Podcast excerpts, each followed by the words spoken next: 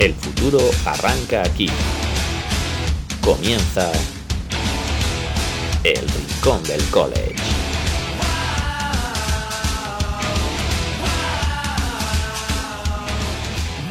Bienvenidos una semana más al Rincón del College. Hoy tenemos mucho de lo que hablar porque ya han empezado las bowls, es más, ya se han jugado la, prácticamente la mitad, porque tenemos muchas bowls todavía por jugar, porque ha sido el signing day, ha habido jugadores que han decidido cambiar en el último segundo, ha habido un jugador en concreto que ha hecho dos flips, que es algo que no había visto en mi vida. Yo soy Santiago Tomasi y para el programa de hoy cuento con dos acompañantes de lujo. En este caso, además, familia los dos, si es que cuento con Nacho Cervera, Nacho Cervera 6 en Twitter. Muy buenas, Nacho. Muy buenas, aquí ya penúltimo viernes del año y penúltimo viernes también de temporada y de Bowls, así que bueno, ha pasado rápido, estos ya que son cuatro meses de temporada y, queda poco, pero bueno, eh, queda lo más interesante de todas las Bowls. Sí, la verdad es que sí. Y también contamos con Rafa Cervera, el cual podéis encontrar en Twitter como Rafa Cervera22. Muy buenas, Rafa. Hola, ¿qué tal Santiago? ¿Cómo estamos? Pues aquí ya encarando lo que decía Nacho, ¿no? El final de la temporada universitaria, preparándonos sobre todo para la gran fiesta que va a ser el fin de semana siguiente y encarando también la Navidad, por supuesto. Sí, este fin de semana Navidad, el, año, el siguiente año nuevo con lo que ello implica, que son las grandes bowls, pero ya hemos tenido bastantes, como hemos dicho. Y vamos a empezar el programa haciendo un pequeño repaso de estas bowls, y es que eh, ganó Troy, UTSA 18-12, ganó UAB 24-20, que fue la que ya comentamos a Miami, Ohio, y a partir de ahí, desastre de Florida, que perdió 33 contra Oregon State, Louisville ganó a Cincinnati. Un, año más. Sí, correcto. Florida. Un año, más haciendo el ridículo. Florida en Bowls no es que vaya precisamente bonito, bueno, en general no es que vaya bonito. Fresno State ganó a Washington State, Southern Miss ganó a Rice, BYU ganó sufriendo a SMU, Boise State ganó a North Texas en un partido muy igualado, Yukon en su primera bowl en años perdió contra Marshall. Eastern Michigan ganó a San Jose State, que nos preguntaba también David Sevillano quién ganó la Maja Potato Bowl. Este fue el partido. Eastern Michigan. Liberty perdió contra Toledo de solo dos puntos. Western Kentucky ganó a South Alabama. Y Baylor ganó a Air Force. Hoy va a haber más bowls, pero estas. Perdón, Air Force ganó a Baylor. Estas ahora tendremos hoy más, mañana más, eso lo repasaremos luego. Pero este ha sido el primer tramo de bowls. Eh, los dos, tanto para Nacho como para Rafa, ¿os quedáis con alguna más allá del evidente desastre que ha sido la temporada de Florida un año más? Bueno, yo más que, más que hablar de desastre de Florida, hablaría del gran cierre de campaña de Oregon State, ¿eh? que me parece que, que, ha terminado muy bien, que ha terminado, no sé si es exagerar decir por la puerta grande, pero, pero concluyendo muy, muy bien su temporada y yo me quedaría más con eso que con hablar de, esto, ¿no? De, desastre de, Florida. Yo creo que Florida más bien ha sido una temporada como de, montaña rusa, ¿no? De, highs and lows. Estaban sin coreback para este partido. Eh, bueno, mm, sacaron algunos resultados positivos en la temporada, pero no pudieron competir en los momentos importantes. Sí, sí, sí. bueno, Florida a principio de temporada sí que tuvo un partido bueno, pero es que. Y el futuro pinta incluso todavía más complicado. Pero bueno, a mí, a ver, viendo resultados, me sorprende que Air Force lo haya ganado a Baylor, la verdad. No sé, con, no sé cuánta gente, cuántos jugadores de Baylor no habrán jugado el partido, pero que, que pierdan con Air Force me, sorprende mucho. Y luego, bueno, eh, sí que obviamente el, BYU SMU, que se complicó en el último cuarto, que iba ganando BYU de 14 puntos y, y eso. Eh, anota un touchdown para ponerse a un punto SMU a falta de unos segundos. Y, bueno, la verdad, muy sorprendente. Eh, BYU, eso es otro equipo que pintaba muy, muy bien. Eh, se fue cayendo un poquito al final, pero bueno, no acabó mal la temporada. SMU se acabó jugando la, conversión de dos y fallándola, pero estuvieron a nada de remontarles el partido, esa verdad. Y luego, bueno, más allá, eh, a mí las imágenes del Louisville Cincinnati en, en el estadio de, de Fenway Park eh, son chulísimas. Y aparte porque es curioso que el entrenador del Louisville se va a Cincinnati, justamente para el año que viene, en el partido como de despedida de un equipo al otro y, bueno, la verdad es que las imágenes son chulísimas. El partido fue un desastre pero para, por parte de Cincinnati, pero, pero el partido, las imágenes son muy chulas. La verdad es que sí. Y tenemos el otro tema del día antes de las preguntas, porque estos han sido como los dos grandes temas ayer, bueno, esta semana ha sido el signing day. ¿Ququé pasó? Bowen iba a irse a Notre Dame. Parecía clarísimo. El día dice, me voy a Oregón. Nadie entendía nada, no había tenido ninguna reunión con Oregón, cómo es posible que se marche. Y el día del Signing Day, este jugador que es un safety que parece que va a ser un futuro gran jugador, opta por irse a Oklahoma. Riggs, el cornerback, después de casi cuatro días y casi cuatro meses de debate, se va a Riggs. Arch Manning sigue cumplió con su palabra y se va a Texas. Dante Moore, que parecía que era el cubi del futuro de Oregón, se marcha a UCLA, lo cual forza a que Austin Novosad, que se va a ir a Baylor, salta a Oregón. Y mientras que todo esto pasa, yo me enteré por transquismo, que se desesperó, y es que los Florida Gators se movieron también en el transfer portal para elegir a Mertz. Bueno, para elegir, para firmar a Mertz. Para el que no sepa quién es Mertz, cubi de college, veteranísimo, de esos que se decía que iba a ser el futuro. En Wisconsin no ha funcionado en sus cuatro años, así que da el salto a intentar conseguirlo en, en, en Florida, correcto. Eh, primero, valoraciones del doble flip, que a mí todavía me sigue alucinando. Eh, ¿Cómo valoráis este Signing Day? Que ha sido uno de los Signing Days más locos. Eh, Colorado ha seguido firmando a gente. Todo muy loco.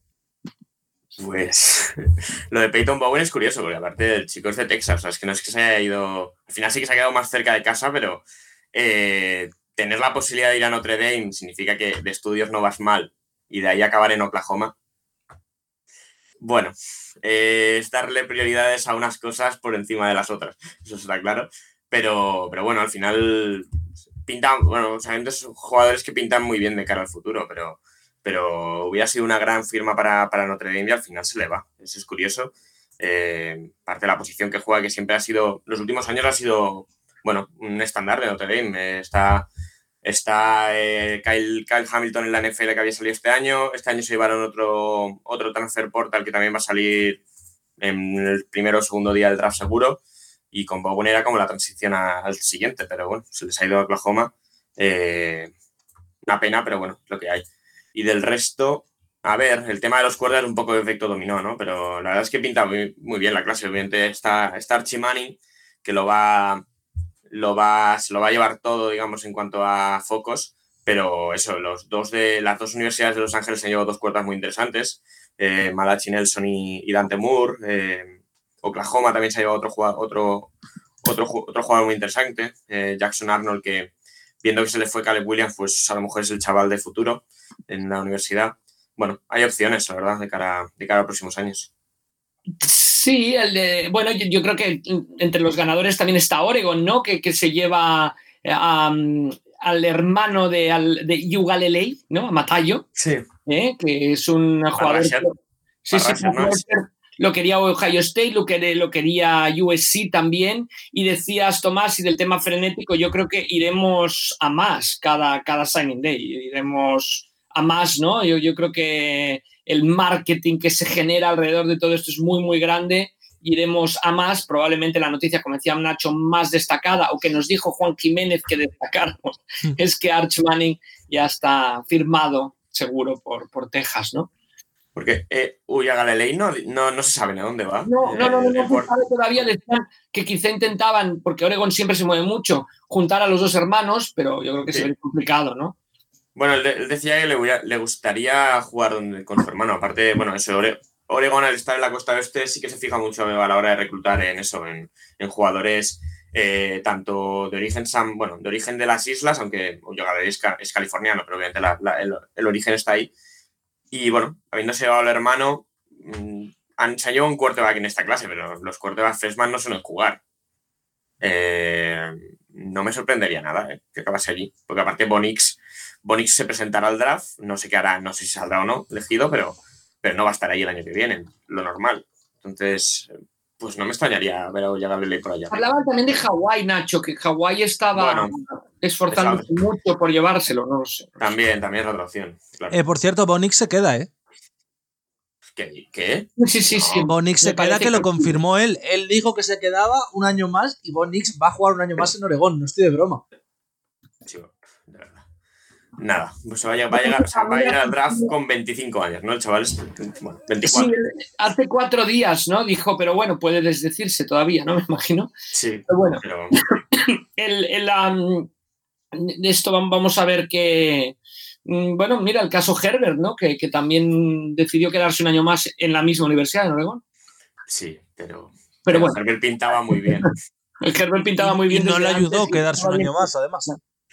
¿Eh? No le ayudó a nivel. A nivel talento, no lo sé, a nivel draft no le ayudó quedarse una temporada más porque perdió números. Pero. Sí, sí, sí, tal cual. Veremos, veremos qué hacen. Claro, aquí está el tema de que nos hacen una pregunta sobre esto que no tiene que ver sobre el Signing Day y a la vez es clave. Y es que Tony Izquierdo nos dice, buen día, ¿podéis explicar el NIL qué es y cómo funciona? Eh, Nacho, te la pregunto a ti directamente. El NIL y lo importante que es, sobre todo para la firma de jugadores.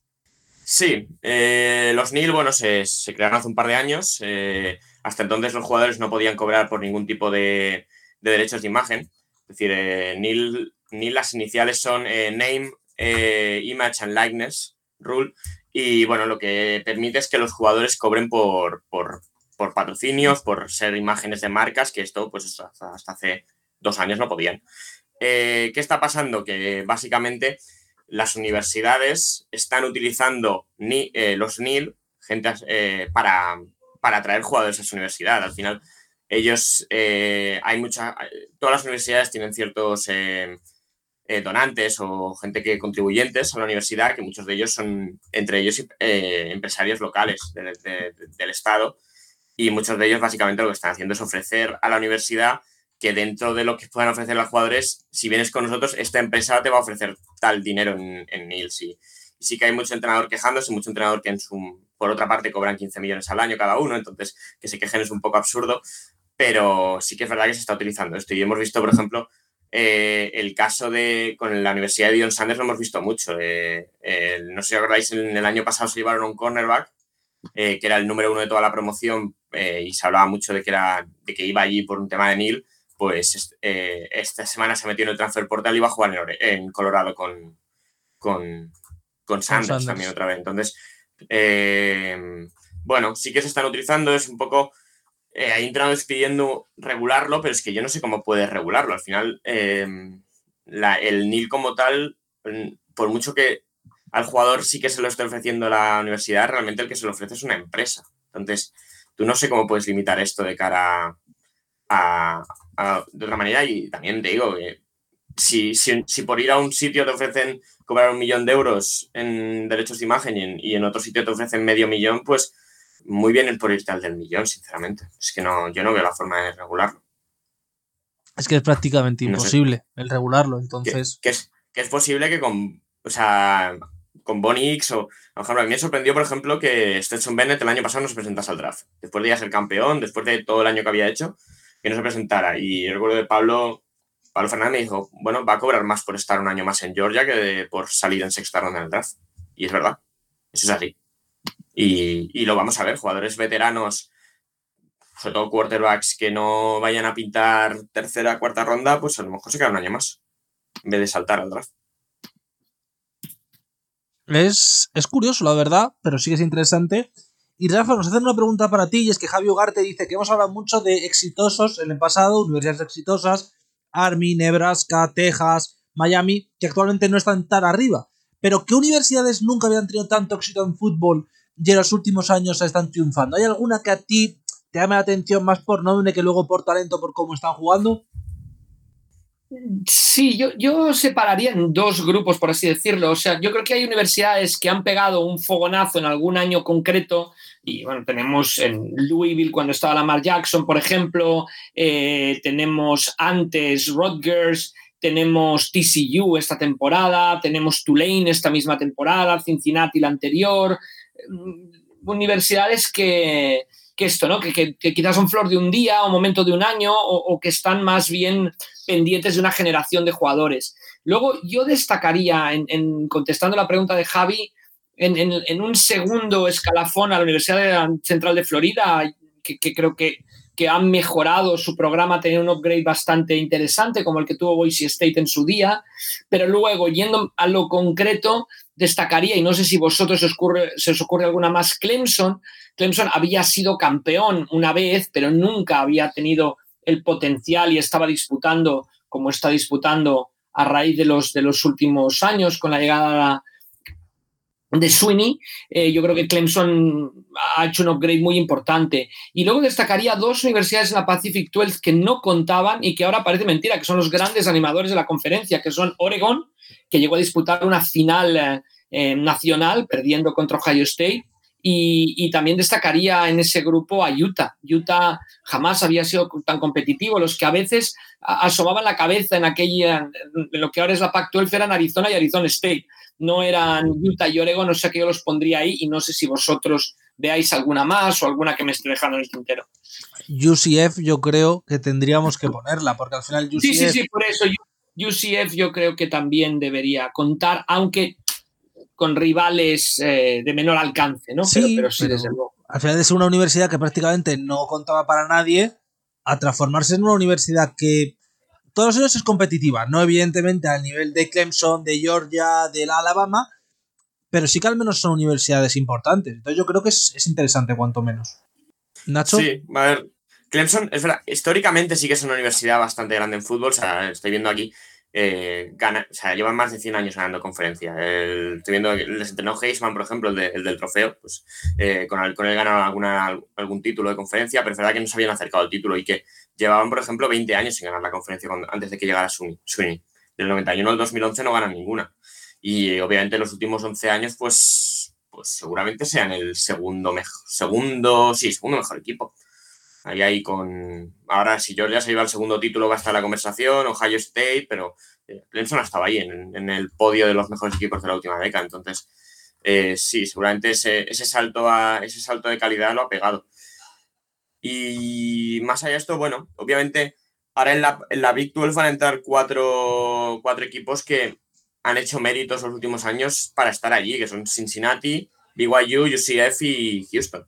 Cuatro universidades que los últimos años han llegado a meterse en el top 10.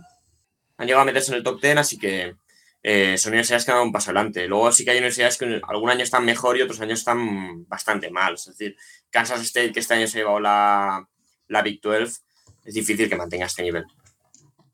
No va a ser un mal equipo, pero es difícil que lo pueda mantener. Eh, más allá de esto, es que no. Nos estoy mirando un poco así la lista este año del top 25 y bueno, sí que hay alguna sorpresa. Troy no suele estar metido tan arriba, pero pero tampoco, tampoco se ha llegado a meter en un top 10. Eh, no sé, más allá de esto. Hmm. Tennessee ha vuelto. Tennessee lleva muchos años sin ser competitiva y este año, este año lo ha sido. Básicamente, pero al final es lo interesante, que en college es un poco cíclico, todas las universidades pueden tener un momento, una temporada positiva, así que eso es curioso. Y la siguiente pregunta ya es sobre la temporada. Antes de pasar al calendario, que vosotros tenéis un calendario importante, porque hay muchas Bulls que jugar. La pregunta que nos hace Fandido es qué ha sido lo más ilusionante y lo menos de la temporada, lo más decepcionante. Eh, yo diría que lo más ilusionante o lo que yo más he disfrutado ha sido a Tennessee, es decir, el salto de nivel, que sean competitivos una vez más, que se transformen en un buen equipo. Y lo más decepcionante yo voy a poner a Florida y a Texas. Es cierto que ninguna de las dos universidades ha estado horrible, pero daba la sensación de que este año podían volver a lo que conocíamos de ellos, de ser aspirantes a todo, de competir por acabar entre el top 10, ya han acabado bastante, bastante abajo a final de año. Entonces a mí es lo que me decepciona y lo que no me acaba de, gustar. ¿Vosotros cómo lo veis?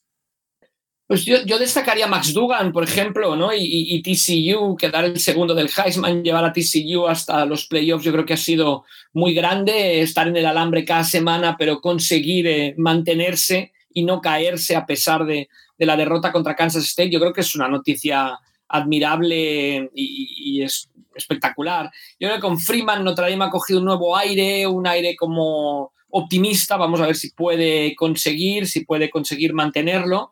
Y también yo creo que es muy destacado de Game y la nueva victoria de Harbaugh y de Michigan sobre Ohio State, victoria que además le pone de nuevo en el playoff, yo creo que es como lo más ilusionante. Y lo más decepcionante, claro, no puede hablarse de decepción, pero bueno, podríamos decir que Alabama, ¿no? que no se metiera en el playoff por primera vez desde que existen los playoffs prácticamente, o que no se metiera en el playoff por primera vez en varios años, yo creo que no se puede hablar de decepción cuando es la temporada que hace Alabama, que la coges y, lo ves y, y ves que es muy buena, pero bueno, quizás un salto atrás. Vamos a ver cómo afronta la, próxima temporada Nick Saban. Sí, bueno, es el segundo año que no se mete en los playoffs. El año de la lesión de Tua, tampoco, tampoco entra. El año de LSU, de Burrow, tampoco acabaron entrando.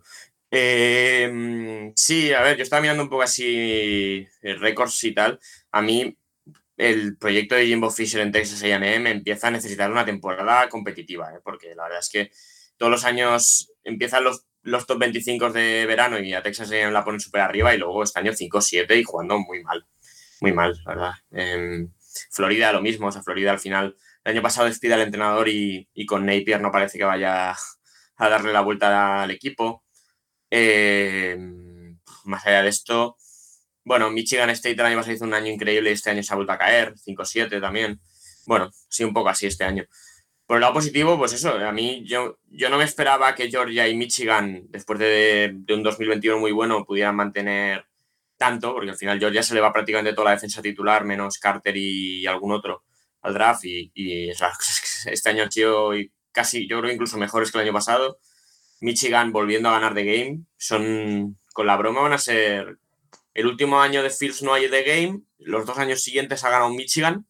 Eh, van a ser casi La próxima vez que jueguen habrá, serán cuatro años desde la última victoria de Ohio State. Y eso en Michigan eh, hace muchísimo tiempo que no lo veían. Es muy curioso. Y luego es eso, yo creo eh, es verdad que, por ejemplo, el movimiento de Kelly a LSU se, criticó mucho por, por la forma de irse más, pero al final, un año vista después, tanto para LSU como para Notre Dame les ha, les ha venido hasta bien. LSU ha hecho un año muy bueno, aparte de menos a más. Y Notre Dame lo mismo. Notre Dame empezó bastante mal y, pinta muy bien con Freeman de, cara a próximos años. Va a ser interesante ver qué puede hacer Freeman. Y la semana que viene vamos a hablar de playoff, porque obviamente es después la semana que viene. Pero Danny Sam nos hace dos preguntas sobre ellos que respondemos rápidamente si tenemos alguna predicción y si un buen playoff de Stroud puede hacer borrar ciertas dudas en torno a él. Y nos vuelve a dar las gracias. Eh, empiezo por ti aquí, Rafa. ¿Alguna predicción? ¿Algún equipo que tuvieras muy favorito para ganar los playoffs? Y luego, un, buen playoff de Stroud, ¿qué se podría significar para él? Bueno, yo, creo que los playoffs eh, importan muchísimo. O sea, los playoffs importan muchísimo, lo estará viendo todo el país y tanto un, play, un playoff bueno como un playoff malo. O sea, yo creo que, que, es clave una buena actuación suya en el playoff. Yo no voy a arriesgar, voy a ir súper conservador y mi pronóstico es que, que Georgia y Michigan juegan la final y gana Georgia. Sí, sí, sí. Yo es que creo que, yo creo que al final Michigan tiene mucho más talento que TCU y, y lo mismo con Georgia. Al final, verdad que, bueno, Ohio State te la puede liar algún día, pero viendo la secundaria de, de Ohio State en The Game, es que como le pongan esas facilidades a, a y a compañía en el ataque de, de Georgia, es que los van a destrozar. Y, y, el tema de Stroud, sí, obviamente es un partido que lo va a estar viendo todo el mundo, que al final eh, un gran partido en un momento así eh, marca, mucho, marca mucho al final la conversación de cara al draft.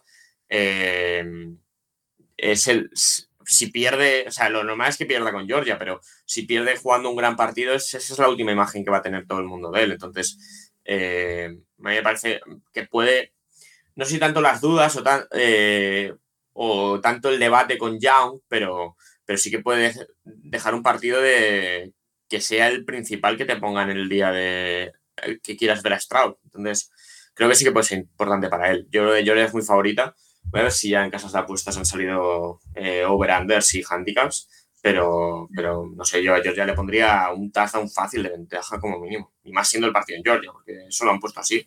Eso me, me parece un poco raro que Georgia juega la, juega la, la bowl en el estadio de los Falcons, entonces si ya encima le añades eso.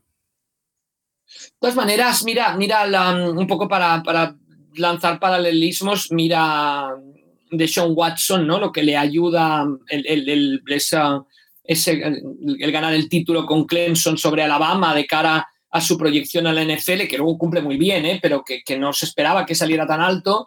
O mira también el caso clarísimo de Mac Jones, que, que lo catapulta sin lugar a dudas es, esos partidos em, del playoff en el que gana con Alabama, con lo cual me parece que, que, sí, que, es una realidad, ¿eh? que los que juegan el playoff tienen una oportunidad de, de seguir promocionándose de cara al draft y de cara a su próxima entrada en la NFL, promocionarse negativa, positiva o negativamente. La verdad es que sí, y eso va a ser muy importante. Yo tengo que decir que mi sueño es que TCU llegue a la final. Es casi imposible, pero me ha dicho que no puede ocurrir. como vayan perdiendo de 7 a falta de 4 minutos y con la pelota. Eh, ahí ya no hay dudas. Ahí no hay dudas de que Lugan hará su magia. De todas maneras, es curioso, porque el duelo que vamos a ver, o sea, TCU un poco por, por, la, por el tamaño de la universidad, por la, la comparamos un poco con Cincinnati y, y, quizá cometemos el error. O sea, no podemos olvidarnos que TCU viene de la, de la Big 12, donde quizá no ha sido la mejor temporada de la conferencia desde que se va, desde que Oklahoma pierde al entrenador, etcétera, pero o sea, sin Lincoln Riley no es lo mismo, pero, pero es una conferencia sólida, es una conferencia más sólida, llega con mejores credenciales que, los que, llegaba, que las, con las que llegaba Cincinnati la, campaña pasada. Entonces, yo creo que tampoco podemos considerar a TCU el, el patito feo a priori. Sí que mmm, lo que dice Santiago parece como descabellado que pueda ganar a Michigan y, y, si uno dice dónde se va a producir la sorpresa o dónde puede ganar el, el equipo que no es favorito al favorito, pues eh, pensaría uno más en Ohio State con un gran partido de Stroud sobre Georgia. Pero tampoco yo creo que el ir de tapado, ir de Cenicienta le va muy bien a, a TCU. Sí, la verdad es que sí. Por cierto, la, según ESPN, las casas de apuestas ponen la línea en 6,5 en favor de Georgia y 7,5 en vale. favor de Michigan. Bueno. Bastante sí. conservadoras las líneas. Sí, las dos. Pueden, pueden, ser, sí. Así que curioso cuanto menos. Y nos hacen la última pregunta antes de pasar al calendario de Bowls, ya que os pregunto un poco por cómo lo veis, las Bowls previas a las, las semis, que es Charlie, que nos pregunta, ¿qué entrenador nuevo creéis que le va a dar un cambio radical a su equipo? Yo veo súper obvio, y, y, lo siento, pero veo súper obvio que Colorado va a dar un salto de nivel por el talento que ha llegado y por quién es su entrenador, en este caso, que va a ser sorprendente cuanto menos. Es decir, creo que para mí el gran candidato a dar el, el salto es Dion Sanders. Es que Colorado ha ganado un partido y en la prórroga este año. Sí. Eh, sí, a mí otros dos fichajes que creo que creo que pueden salir muy bien son el de Matt Rule en Nebraska y el de Fickel en Luke Fickel en Wisconsin. O sea, si Luke Fickel es capaz de llevar todo el proceso que ha hecho en Cincinnati a, a Wisconsin, Wisconsin va a volver a parecer un equipo que merezca la pena ver. Y, y Matt Rule es que es, es, ya la tercera vez en college que va a volver a hacer lo mismo. O sea, lo hizo en Temple, lo hizo en Baylor, coger equipos completamente destrozados. Es verdad que en aquellas dos primeras, en aquellas dos universidades el primer año es malísimo, pero a partir de ahí el crecimiento es tremendo. Y yo de Matt Rule, más allá del tortazo que se ha pegado en la NFL, creo que tiene capacidad para volver a hacerlo. Y bueno, eh, creo que tuvo, bueno, el signing day ya el primer discurso y tal, y bueno, eh, yo creo que puede hacerlo bien. Yo estoy totalmente de acuerdo con vosotros dos. La suma de los dos, yo creo que este es muy emocionante, ¿no? El, el proyecto de Colorado con Dion Sanders, una universidad que, de las que hablábamos, ¿no? Que se evaporó, pero que en los años 90 contó y, y mucho. Entonces, me parece eso, sobre todo, muy, muy emocionante. Estoy de acuerdo, los movimientos de Rule y de, y de Fickel yo creo que son, que van a funcionar muy bien en los dos sitios. En Wisconsin hay un poco de inmovilismo, me parece que, que con Fickel no lo va a ver, que se va abrir el sistema de ataque y que es importante. Y Rule yo creo que nos va a demostrar que es un gran entrenador de college, punto. O sea que, lo cual es totalmente diferente de entrenar en NFL, pero me parece que Rule, además Rule, eh, todo lo, en Nebraska lo tiene muy bien, porque lo han hecho tan mal eh, sí. anteriormente que lo tiene muy bien Matt Rule en, en Nebraska. Sí, pero es eso, ¿eh? hay que dejarle, porque puede mirar, pero creo que... a, a, los oyentes nuevos o que no estén tan familiarizados con el college, hay que recordar que, que tú en realidad la mano de entrenador se ve en el segundo, en el tercero, en el cuarto año, porque tú tienes que ir convenciendo a jugadores que vengan contigo y eso no se da, en, más viniendo del NFL, no se da de un año para otro. Con el transfer portal es más sencillo, pero, pero aún así, o sea, que, que ahora Rule va a heredar lo que, lo que dejaba Nebraska, no, no, no, no, no pidamos milagros desde el minuto uno. Sí, mira, Matt Rule en, en Temple, que Temple es una universidad que eh, si alguien ha visto un partido de los últimos dos años, que me lo diga, pero vamos. Eh, él coge el equipo, el primero hace un 2-10, el segundo un 6-6 y luego ya el tercer y el cuarto año hace un 10-4 y un 10-3, jugando Bowls los dos años. Y luego se va a Baylor y en Baylor el primer año es un 1-11 y de ahí pasa a 7-6 y 11-3, eh, perdiendo ese último año la, la Bowl contra, contra Georgia. Pero bueno, eh, acabar 11-3 y compitiendo. Y, y compitiendo la, el, bueno, jugando el partido de la conferencia tiene, tiene mucho mérito. Luego ya se fue a los, a los Panthers, ya pasó lo que ha pasado, pero pero bueno, el trabajo de, de, de Matt Rule en college está más que demostrado los, los años anteriores. Pues sí, la verdad es que sí, yo creo que va a funcionar muy muy bien, en este caso Rule. Veremos, porque luego evidentemente puede haber cambios, pero si todo va normal, primer año difícil y a partir de ahí mucho talento que llegará, muchos jugadores de nivel. Y antes de pasar a las preguntas de David Sevillano, que están muy relacionadas con las Bowls, tenemos que leer el calendario de lo que tenemos, porque tenemos mucho esta semana. Esta misma noche, ya algunos estáis escuchando el programa después de que se ha disputado, Houston contra Luisiana, a las 9 de la noche. En la madrugada de hoy a mañana, Wake Forest contra Missouri, la Gaspailla Bowl. A las 2 de la mañana, San Diego contra Middle Tennessee, la Hawaii Bowl. A las 8 y media de la tarde de mañana, eh, perdón, de mañana no, del 26, he dicho yo de hoy, del 26, será el eh, New Mexico State contra Bowling Green, la Quick Lane Bowl. A las 6 de la tarde del 27, Camellia Bowl, Buffalo contra Georgia Southern. A las 9 y cuarto, First Responder, Memphis Tigers contra Utah State. A las 12.45 de la madrugada del martes al miércoles, East Carolina contra Coastal Carolina, Birmingham Bowl. Guaranteed Rate Bowl, Oklahoma State contra Wisconsin, 4 y cuarto de la mañana de ese mismo día 28, es decir, 4 y cuarto del 27 al 28. A las 8 de la tarde del 28, UCF contra Duke, Military Bowl. Liberty Bowl, a las 11 y media, Kansas contra Arkansas. Eh, No es broma, juegan las dos universidades. Holiday Bowl, en la madrugada del miércoles al jueves a las 2 de la mañana, North Carolina contra Oregon. Texas Bowl, a las 3 de la mañana, Texas Tech contra Ole Miss. A las 8 de la tarde en el Bronx, el 29 de diciembre, Syracuse contra Minnesota, la Prince Bowl. Cheez-It Bowl entre Florida State y Oklahoma a las 11 y media, también del jueves. Y la madrugada del jueves al viernes, Alamo Bowl, Texas contra Washington, 3 de la mañana. Y ya estas, imagino que habremos grabado el programa antes, pero van a estar muy igualadas con nosotros el viernes que viene. North Carolina State contra Maryland a las 6 de la tarde, el viernes que viene. Pittsburgh contra UCLA y la Sun Bowl a las 8 de la tarde. Gator Bowl, Notre Dame contra South Carolina a las 9 y media. Arizona Bowl, Ohio contra Wyoming. Ohio no Ohio State, eh, Ohio. Y Orange Bowl, el gran, gran, gran partido, la madrugada del 30 al 31. Clemson contra Tennessee a las 2 de la mañana. He leído muchas, espero que haya quedado claro, Sí. pero fuera del Orange Bowl, que yo creo que es la grande, con el Clemson Tennessee, ¿de qué bowl tenéis ganas de ver? Porque hay ya varias con equipos rankeados, de mucho nivel, ilusionan bastante, yo creo. Yo creo que comienza, ¿no? no Co- comienza, obviamente todas las bowls son apasionantes, son interesantes, pero ya comienza el, el- el miércoles, la madrugada del martes al miércoles, el Wisconsin-Oklahoma State, yo creo que estará muy bien, es un pequeño aperitivo, pero después ya tenemos que jugarán en, en, en Chase Field, ahí en, en Phoenix, en Arizona, pero después yo creo que me, me interesa muchísimo ver madrugada del miércoles al jueves. Oregon contra North Carolina. North Carolina tiene una excelente temporada. La Holiday Bowl siempre es muy animada en San Diego y Oregon yo creo que yo creo empezaría por estas.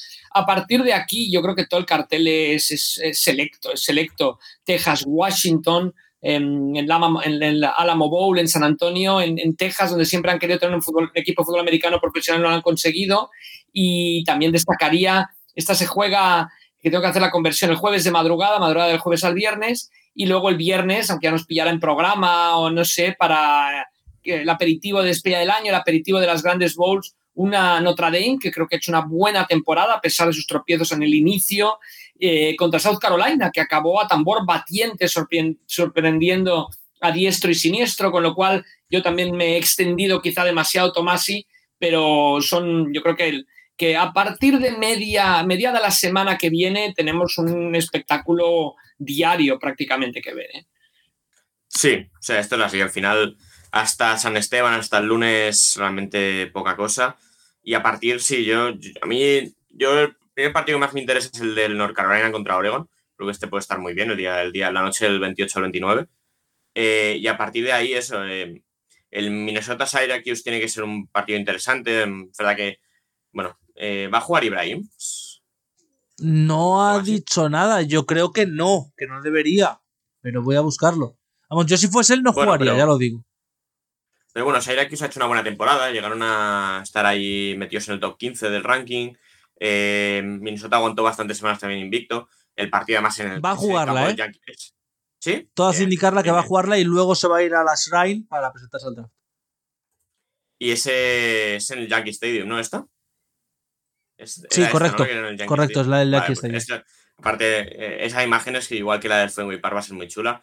Eh, a mí el Washington Texas me parece un partidazo. Seguramente hasta viendo que eh, se volverá a grabar el viernes, que es el día 30, para mí es el mejor partido que hay hasta el viernes. Este y el North Carolina Oregon. Eh, Washington Texas creo que puede estar muy, muy bien. Es la noche del jueves al viernes. Y luego, a ver, Florida State, Oklahoma tiene, un, tiene dos equipos con mucho nombre, pero vaya añito, eh, la verdad. Es un partido que, bueno, puede estar interesante, pero, pero que son más nombre que, que equipos este año en 2022. Pero bueno, es interesante. A mí es que la Bull realmente, eh, obviamente hay muchos estos equipos que no descansan a muchísimos, pero es prácticamente una presentación del equipo del año que viene. O despedida del actual y casi que te presentan al año que viene y, sobre todo con las grandes lo vemos. Eh, ya cuando se acerquen las de año nuevo va a ser un poco así. Pero bueno, eh, pues creo que hay partidos muy interesantes. El Carolina State Maryland también, el hermano de Tuba Hijo. Sí, no se, llegó- no se lesionó, ¿verdad? O- creo que llegó a salir algún partido, pero creo que está disponible Taulía eh, para jugarlo con Maryland, así que ese es otro partido interesante. Yo creo que sí. La verdad es que yo creo que son bowls interesantes. Al final, recordar que, evidentemente, el gran partido esta semana, que imagino que hablaremos la semana que viene, lo hemos mencionado hoy por si acaso no hubiera programa el viernes o hubiera cualquier tipo de problema, es el Clemson contra Tennessee, que es el gran partido. Sí, sí. Pero es que, claro, la semana que viene ya, es decir, a partir del viernes que viene, es la era de las Big Six. Es decir, para el que, aquel que no lo sepa, son las seis grandes bowls, que es Clemson Tennessee, con la cual empezamos, con la Orange Bowl, la Cotton Bowl a las 9 y media del 31, la Orange Bowl, y luego ya el día 1, Fiesta Bowl, Rose Bowl, Sugar Bowl, y el 10, que también tendremos ahí, evidentemente, la. Uy, perdón, he dicho el 10, estaba mirando el calendario del año pasado, mis disculpas. Eh, el 1 es la Cotton y la Rose, la Sugar este año se juega antes, y el 9 la final. Entonces todavía nos queda mucho.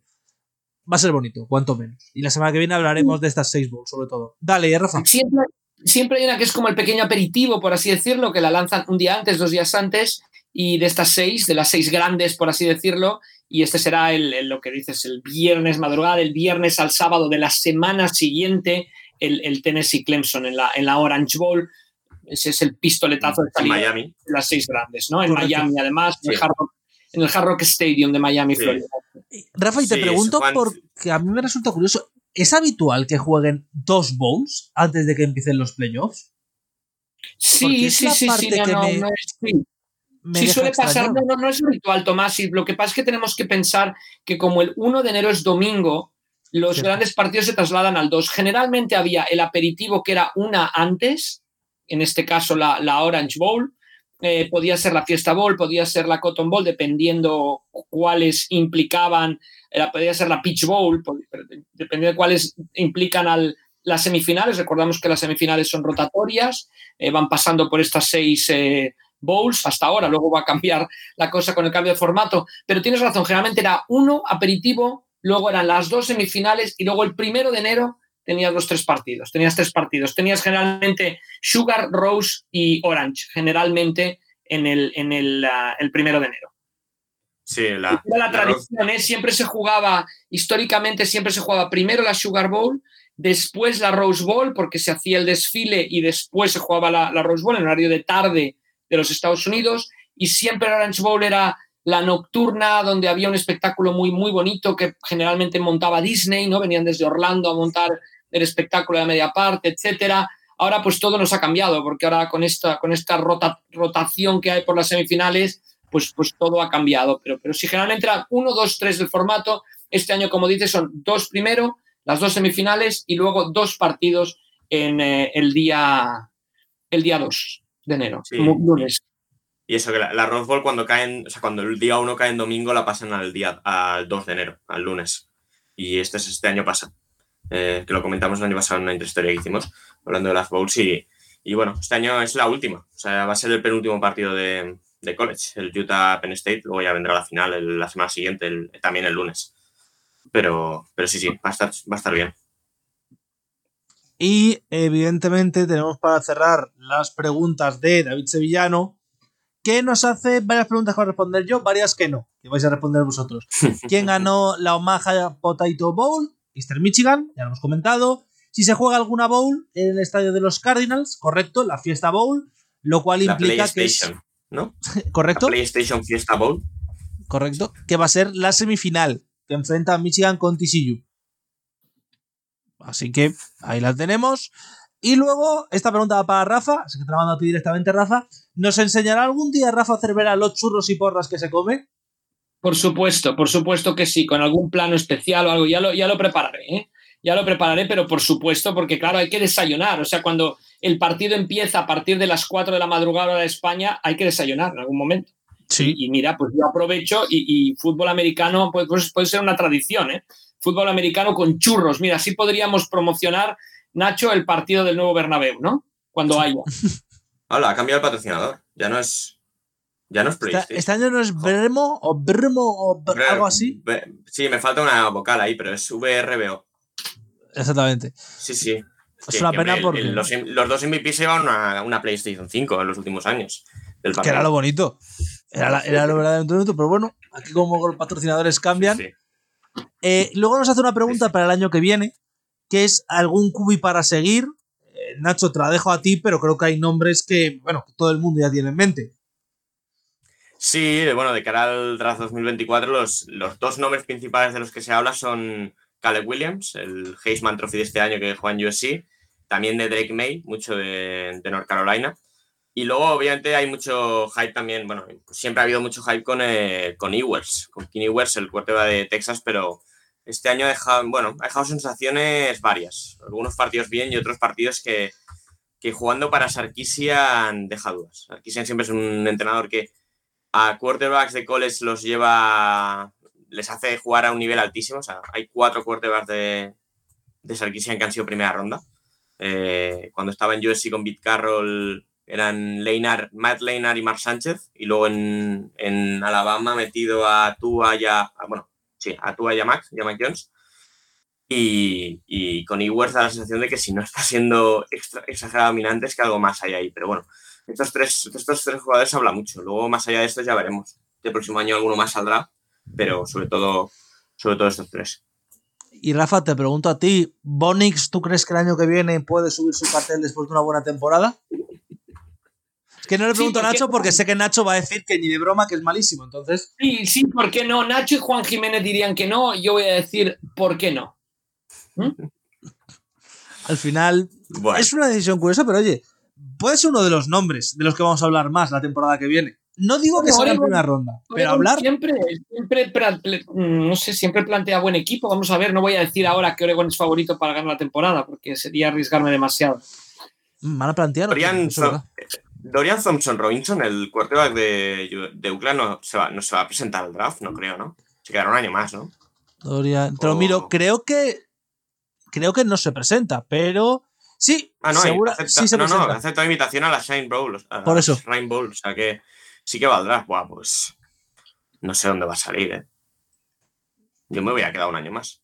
Eh, Es quinto año, ¿eh?